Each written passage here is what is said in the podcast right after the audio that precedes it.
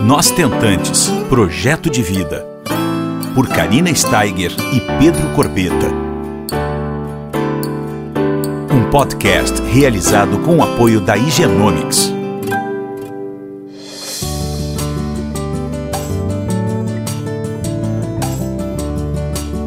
Olá, pessoal, tudo bom com vocês? Estamos mais uma semaninha juntos aqui no nosso podcast e hoje eu estou trazendo uma pessoa muito especial, a doutora Márcia Riboldi, diretora e geneticista do Genomics. Isso aí, que é o nosso grande apoiador, né? E nós estamos aqui com a doutora Márcia para falar sobre um assunto de extrema importância na nossa jornada de uma real tentante, né? Nós vamos falar sobre o endometril. O que que é esse endometril, né? Esse mix de testes entre o ERA, o EMA e o ALICE, que nos nossos grupos de tentantes surge tantas dúvidas, doutora, tantas dúvidas que eu tive que, fui obrigada a dizer para a doutora Márcia, Márcia, abre uma, um espaçozinho na sua agenda para a gente dar algumas informações sobre a importância dessa análise endometrial completa, tá? Porque é tão importante, né, doutora, essa visão completa da saúde do nosso endométrio para ajudar no, no sucesso da nossa jornada, não é mesmo? E trazer os nossos bebês para casa.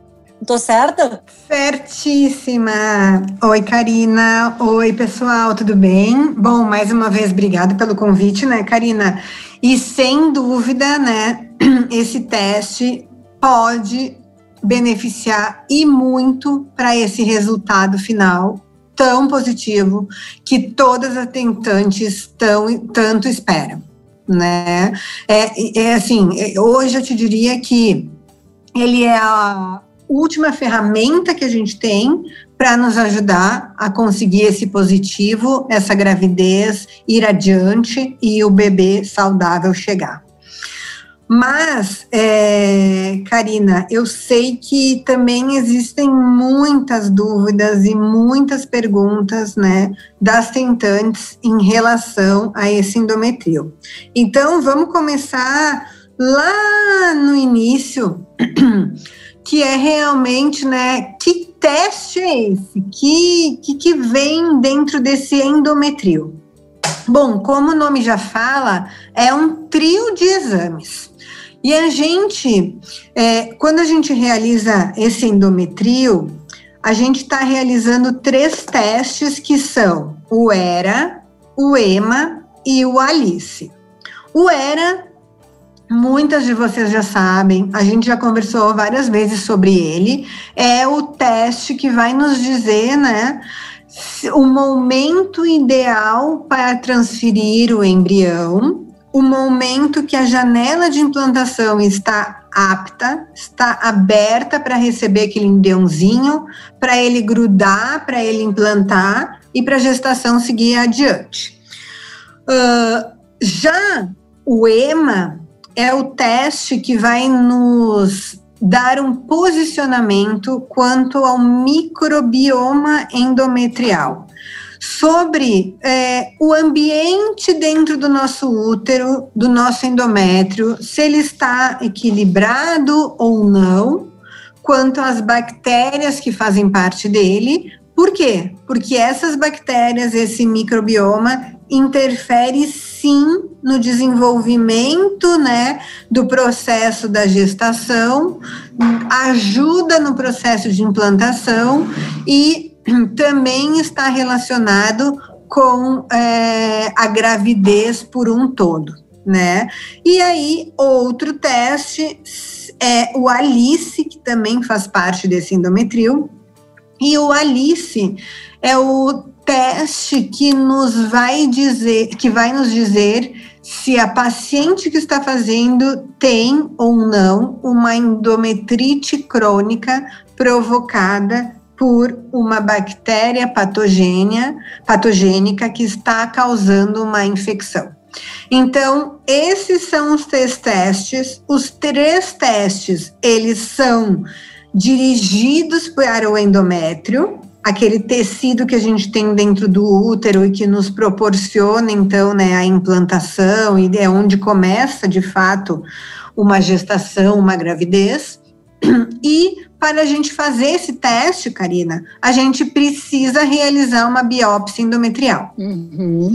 Essa biópsia endometrial, ela pode ser feita através de um preparo endometrial, quando a gente utiliza estrógenos e progesterona para o nosso endométrio crescer e a gente biopsiar, então, no dia né, que for apropriado, lá conforme o protocolo, ou já, né, a gente, outra alternativa seria fazer em ciclo natural, é, acompanhando o pico de LH, se a gente for fazer, então, a primeira biópsia do endometril, mas se eu tiver que fazer só a comprovação de um tratamento, né, com uso de antibióticos, porque foi comprovado que tinha uma bactéria patogênica no EMA ou no ALICE, eu posso fazer uma biópsia em ciclo natural, sem nenhuma medicação, apenas né, é necessário que essa biópsia seja na fase lútea.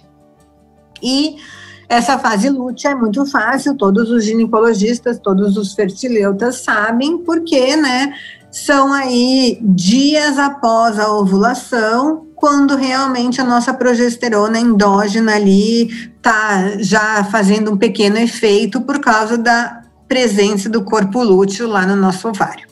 Então, esses são os três testes, Karina tá? Uhum. Era Alice que fazem parte do endometril com esses focos diferentes.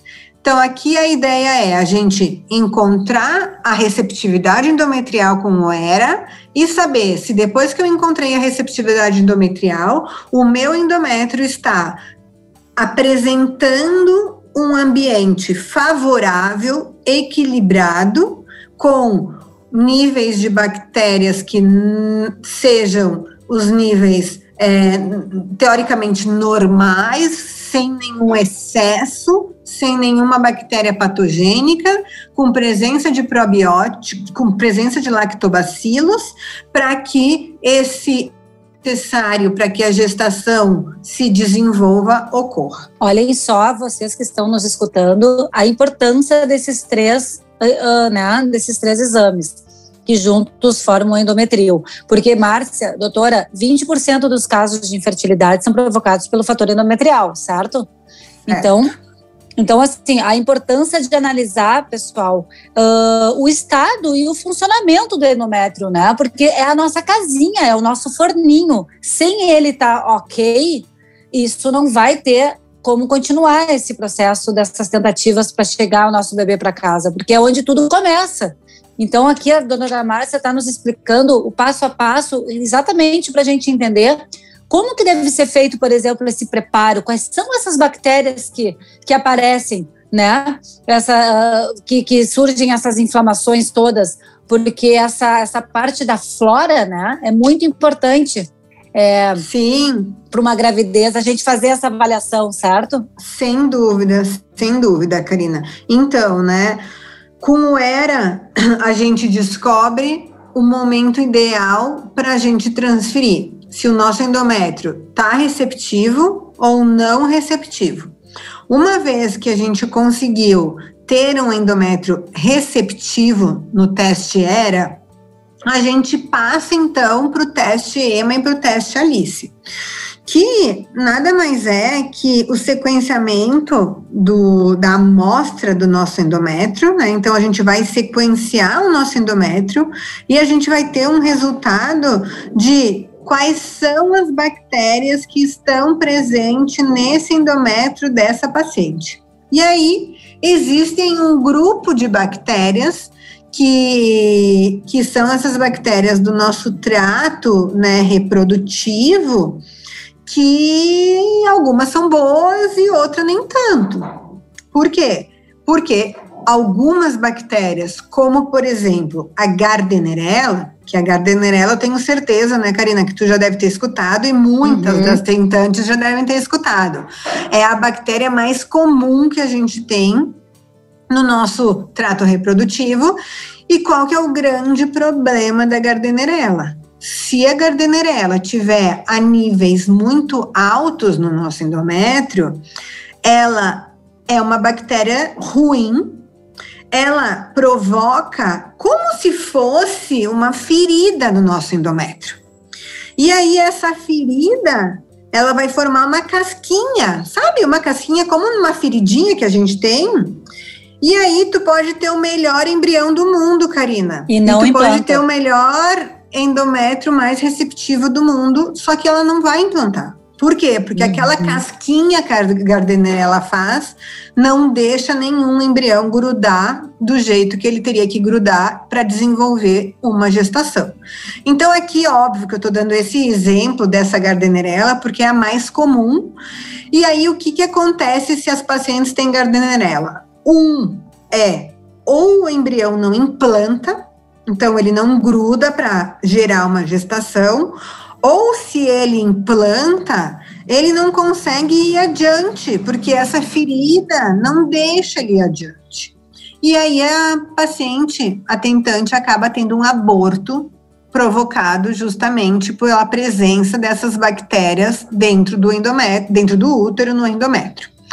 Então, existem né, uma, uma, uma grande lista de bactérias que a gente pesquisa, e aí, se essas bactérias estão numa proporção alta, compatível com uma doença, né, endometrial, a gente precisa tratar essa, essas bactérias com antibióticos para tirar realmente, né, limpar esse endométrio e deixar então apto para poder receber esse embrião. Uhum. Mas também existem outros tipos de bactéria, como por exemplo, Streptococcus, Staphylococcus, Escherichia coli, que são bactérias que a gente acaba detectando no teste Alice. Por quê? Porque são bactérias que provocam endometrite crônica, que nada mais é essa endometrite que uma infecção, uma inflamação do nosso endométrio com esse tipo de bactéria.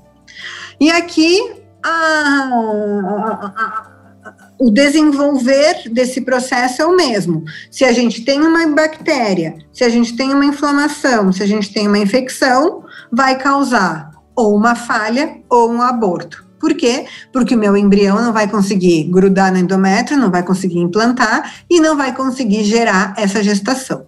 Então, o objetivo desse teste é biopsiar o endométrio, analisar a família, o ambiente, uh, se tem bactérias boas e ruins. Se a gente tem bactérias ruins, a gente precisa tratar com antibiótico para curar né, entre aspas, esse endométrio, deixar ele sã e salvo de bactérias, mas com uma família de lactobacilos. E por que Uhum. lactobacilos? E quais lactobacilos? A gente precisa ter né, uma família de lactobacilos que são quatro tipos propriamente ditos, porque esses são os principais lactobacilos que colonizam o ambiente uterino. E aí é muito importante a gente ter níveis de lactobacilos altos também. Por quê? Eu tenho que fazer um ambiente favorável para uma gestação. Então eu tenho que ter um endométrio receptivo, livre de bactérias, equilibrar, livre de bactérias patogênicas, equilibrado de bactérias, é, pois elas né, fazem o nicho microbiano do nosso útero, e ao mesmo tempo é, super cheio de lactobacilos. Porque são esses lactobacilos que vão propiciar o ambiente para que uma gestação ocorra. Perfeito, doutora. Olha só que maravilha essas informações que nós temos acesso agora, passando para vocês, para vocês entenderem, porque, doutora, 30% das pacientes de reprodução assistida, elas precisam de tratamentos para combater essa tal endometrite, né? Uhum. E equilibrar e equilibrar toda essa população de bactérias, né, para ajudar na saúde reprodutiva da mulher. Então, uh, é muito importante a gente trazer essas informações super relevantes com quem realmente é, entende bastante sobre o assunto, para vocês verem que esse número de 30% de mulheres inférteis, né, que vocês que estão, você que está nos escutando pode ser uma dessa, dessas mulheres, ela é, é, essa endometrite crônica, ela, ela é muito presente. A gente fala muito nos nossos grupos de WhatsApp, sabe, doutora uhum. Márcia? E esse número, é, agora você falou uma coisa, eu me lembrei, ele cresce estupidamente rápido uh, para 66%, pessoal, nos casos de aborto em repetição, que é o que a doutora acabou de falar. Ou ele não implanta, ou ele implanta e, e há um, um, aborto em repetição, né? Então, a, a importância é realmente muito grande para a gente saber os detalhes de tudo isso, para vocês é, se ligarem que não adianta a gente estar tá fazendo um monte de coisas se o nosso endométrio não está ok. Né? Sem dúvida, sem dúvida. São assim, né? Muitas vezes a gente fala do embrião, né, Karina? Uhum. Mas aqui a gente precisa é, saber que os principais atores de uma gestação são 50% embrião e 50% endométrio. Se os dois não tiverem alinhados, isso é aptos, e aí, se eu não tiver um embrião que seja normal, que seja um blastocisto com boa qualidade, etc., não, esse 50% a gente não vai conseguir.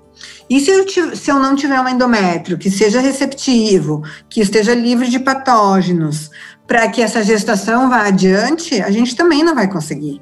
Então, hoje a gente sabe que a gente tem ferramentas genéticas que podem sim nos dar essas respostas para a gente ir muito mais assertivo quando a gente fizer uma transferência.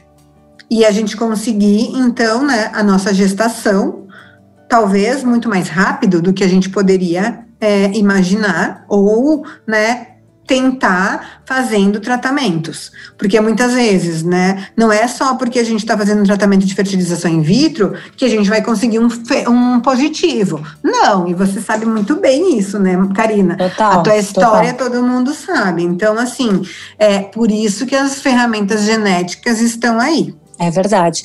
Eu tenho uma pergunta que me fizeram é, e eu vou ser obrigada a perguntar, até porque nós estamos em março, no mês amarelo, né?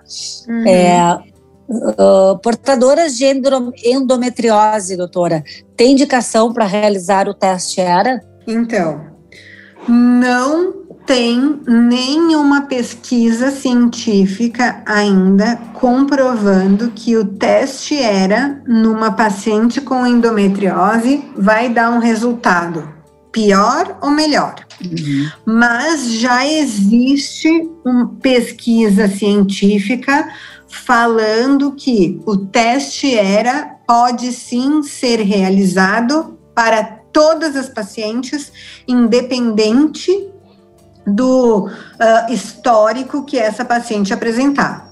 Então, o que, que eu quero dizer? Que a gente não precisa ter uma falha para fazer o teste ERA. Uhum. A gente pode já fazer o teste ERA na nossa primeira consulta com o nosso médico fertileuta.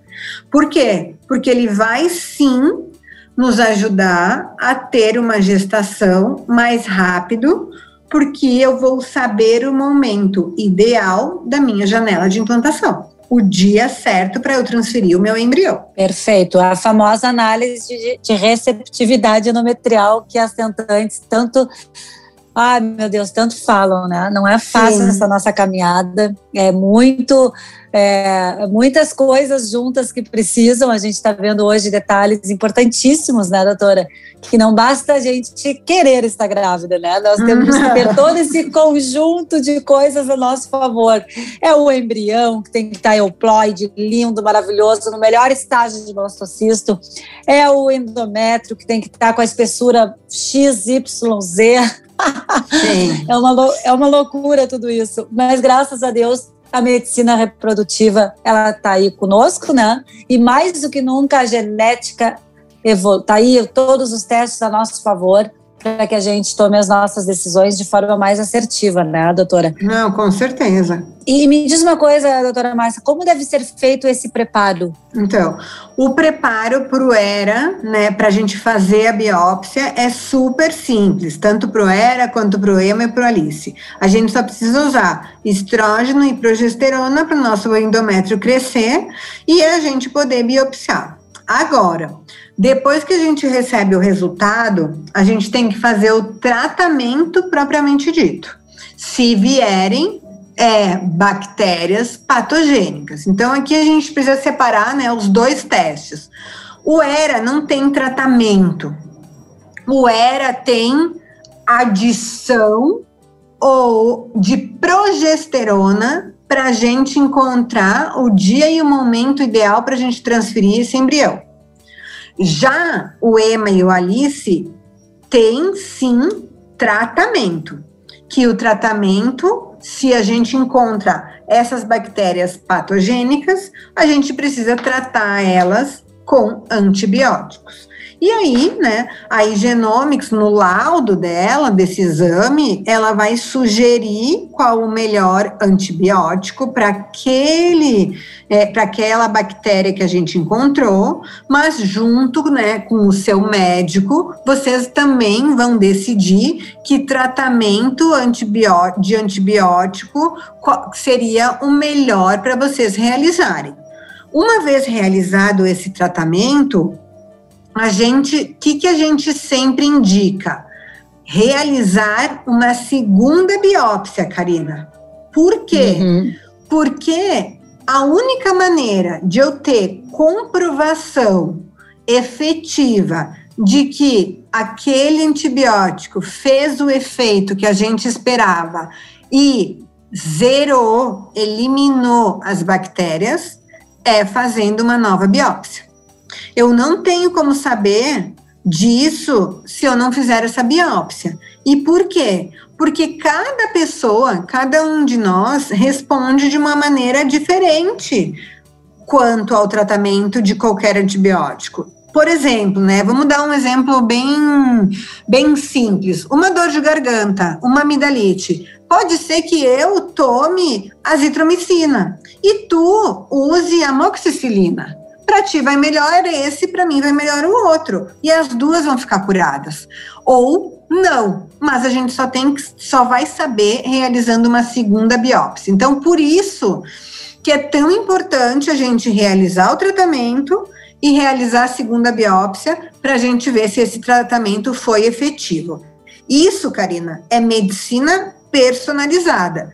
A gente uhum. vai realizar o teste a gente vai saber qual o diagnóstico, qual a bactéria que aquele teste te, de, nos deu, a gente vai tratar com um tratamento direcionado para aquele tipo de bactéria e a gente vai fazer uma nova biópsia, então, para comprovar que aquela bactéria desapareceu. Mas sempre depois que eu faço o tratamento com antibióticos, eu preciso fazer o tratamento também com probióticos, para restabelecer a minha flora endometrial. Esse tratamento de probióticos precisa ser com o uso de probióticos vaginais cápsulas de probióticos que eu vou colocar né, na minha vagina para que esse, esse, esse, esse probiótico, esse, esse creme, essa pomadinha que existe dentro dessa cápsula, chegue mais facilmente dentro do meu útero e recolonize esse microambiente com os lactobacilos que eu preciso que estejam ali.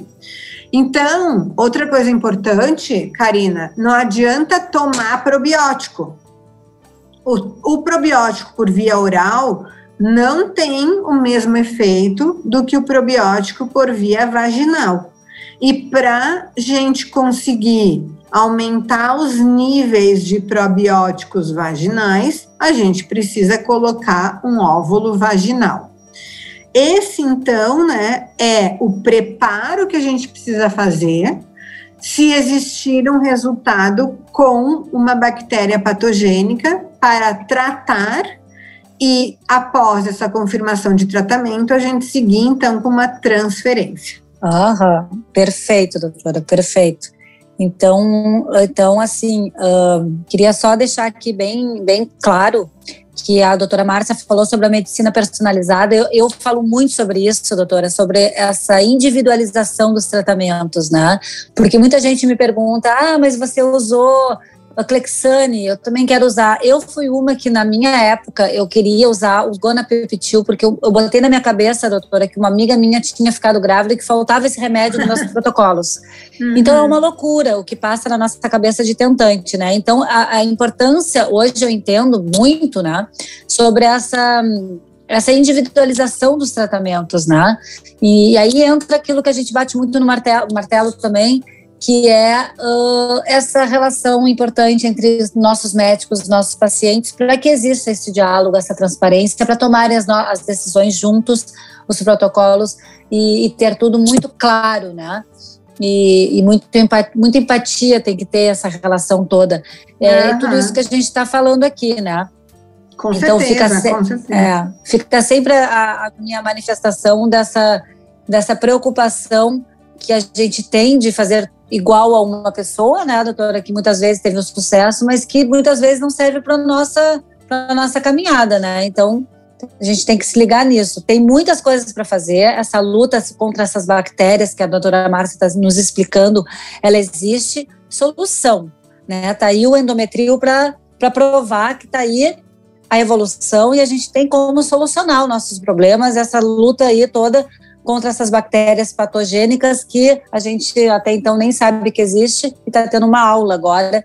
E, e que simplesmente, se, se existe, vamos atrás da solução, né, para a gente achar o equilíbrio entre essas bactérias boas e ruins, né, meninas, para que não, não afete os nossos as nossas taxas de gravidez e nossos nascimentos das nossas crianças tão desejadas, né? E então a doutora Márcia está aí nos explicando. Tem alguma outra coisa muito importante que você acha que, que, que falta a gente é, falar sobre, por exemplo, essas inflamações, essas coisas que a gente está comentando, doutora? Uma dúvida, Karina, que eu vejo que as pacientes né, sempre têm é quanto tempo tem, é, é, é, é tem de validade a realização uhum. desse endometril. Hum. Perfeito. O ERA não tem validade. É super importante os pacientes saberem disso. O ERA, existe um, um, um, artigo científico publicado onde a gente validou o ERA por seis meses. Mas hoje a gente faz o ERA há mais de uh, nove anos dentro da Igenomics. E a gente tem é, é, pacientes que já engravidaram duas ou três vezes, realizando um único era lá há anos atrás. Então, há seis anos atrás, há cinco anos atrás, há quatro anos, há dois anos e aí sucessivamente. Então, é, quanto ao ERA, desde que eu realize o preparo endometrial idêntico, e quando eu falo em idêntico, é a mesma medicação, as mesmas quantidades, os mesmos dias para realização da minha biópsia, eu tenho que realizar o preparo igualzinho para minha transferência. Então, o ERA não tem validade. Agora, uhum. Se eu não sei, ou se eu tenho dúvida de como foi feito o meu preparo, aí esse sim é um problema. E isso eu tô vendo, Karina, cada vez mais seguido, por quê? Porque as pacientes trocam de médicos. Então é muito importante a gente, quando eu falo a gente, a gente paciente, saber o que a gente está fazendo juntamente com o médico, né? Ah, como que é o preparo que eu estou fazendo e não só ir ali tomando as medicações sem se dar conta do que está fazendo, porque se amanhã eu troquei de clínica, troquei de médico, eu preciso levar essas informações para esse outro médico para eu não precisar fazer outro teste. E se eu não tiver essa informação completa, é, a, a, a, especificidade, o resultado que eu conseguir não vai ser o mesmo. Uhum. E aí talvez tenha sim que repetir esse teste. Por outro lado, já quando a gente fala do EMA e do ALICE, o teste ele está avaliando o microbioma do útero. Esse microbioma pode sim modificar por N situações. Então, a gente sempre procura dizer que o teste EMA e o teste ALICE, eles têm uma validade muito mais curta, sim, que a gente costuma dizer que é ao redor de uns três meses.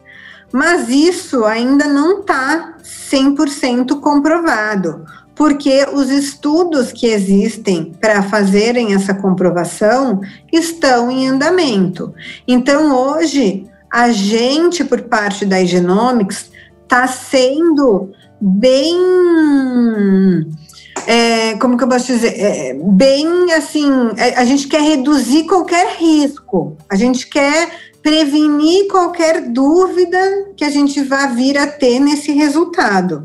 Então, por isso que a gente acaba falando que ah, deveria ser dentro de três meses. E quando eu falo três meses, seria realizar o teste, fazer o tratamento, é, confirmar que esse tratamento foi efetivo, realizar né, o, o, o tratamento de novo com probióticos para estabelecer cada vez mais a minha flora e transferir o embrião. Então, algo tem que ser ali, uma coisa na sequência de cada mês, sabe? Primeiro mês uhum. eu realizo a biópsia, segundo mês eu realizo o tratamento e a segunda biópsia, compro, comprovei que o resultado do tratamento foi eficiente, então vou realizar a transferência do embrião no terceiro mês.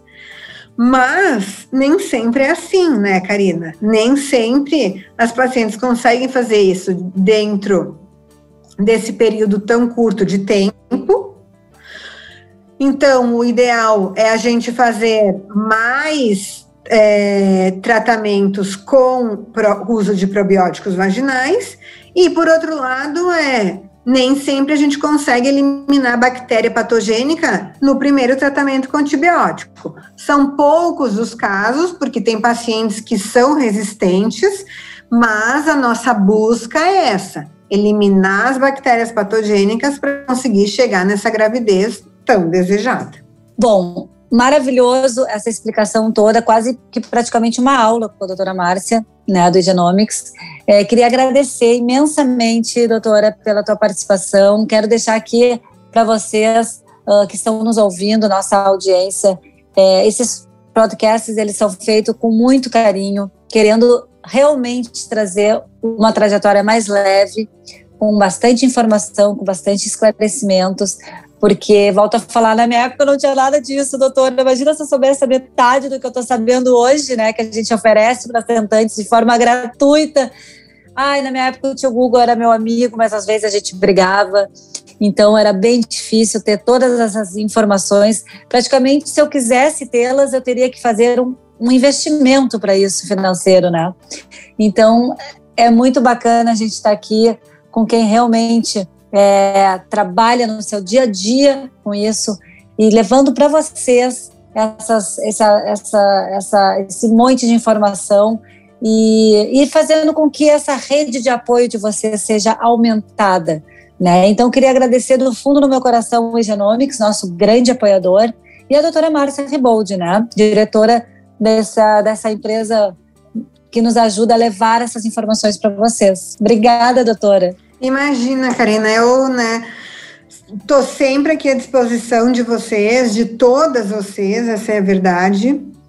Porque, como eu te falei, o nosso grande objetivo é ajudar, né, cada uma das tentantes a conseguir realizar o seu sonho. E diferente da, do teu tempo, Karina, hoje a gente tem inúmeras ferramentas que a gente pode utilizar para nos ajudar a esse tempo ser cada vez menor. Tá bom? É verdade. E, e rumo, rumo a esses bebês chegarem com, com muita saúde, né? Com, Muita com saúde. Certeza. Isso é o mais importante, isso é o que a gente mais quer, né? Um bebê saudável, sem uma doença, sem alguma síndrome nada, porque quem tem, né, Karina, sabe o quanto é bom. é verdade. E mais uma coisinha antes de nós encerrarmos, é, a gente tem um podcast sobre aconselhamento genético, que eu acho que a gente falando sobre isso tudo, é, também tem o Genomics, o aconselhamento genético, que, que, que é muito interessante e que muita gente às vezes não conhece. Então, tem um podcast que eu não lembro o número agora, meninas, mas vão ali no arroba podcast Nós Tentantes, que ali tem como se fosse uma grande vitrine de todos os 73 episódios disponíveis e gratuitos para vocês com, contemplarem a jornada de vocês, tá bom? Beijo muito grande e um e uma ótima semaninha para vocês. Obrigada, doutora. Imagina, um beijão. Tchau. Você ouviu Nós Tentantes, com o apoio da Igenomics.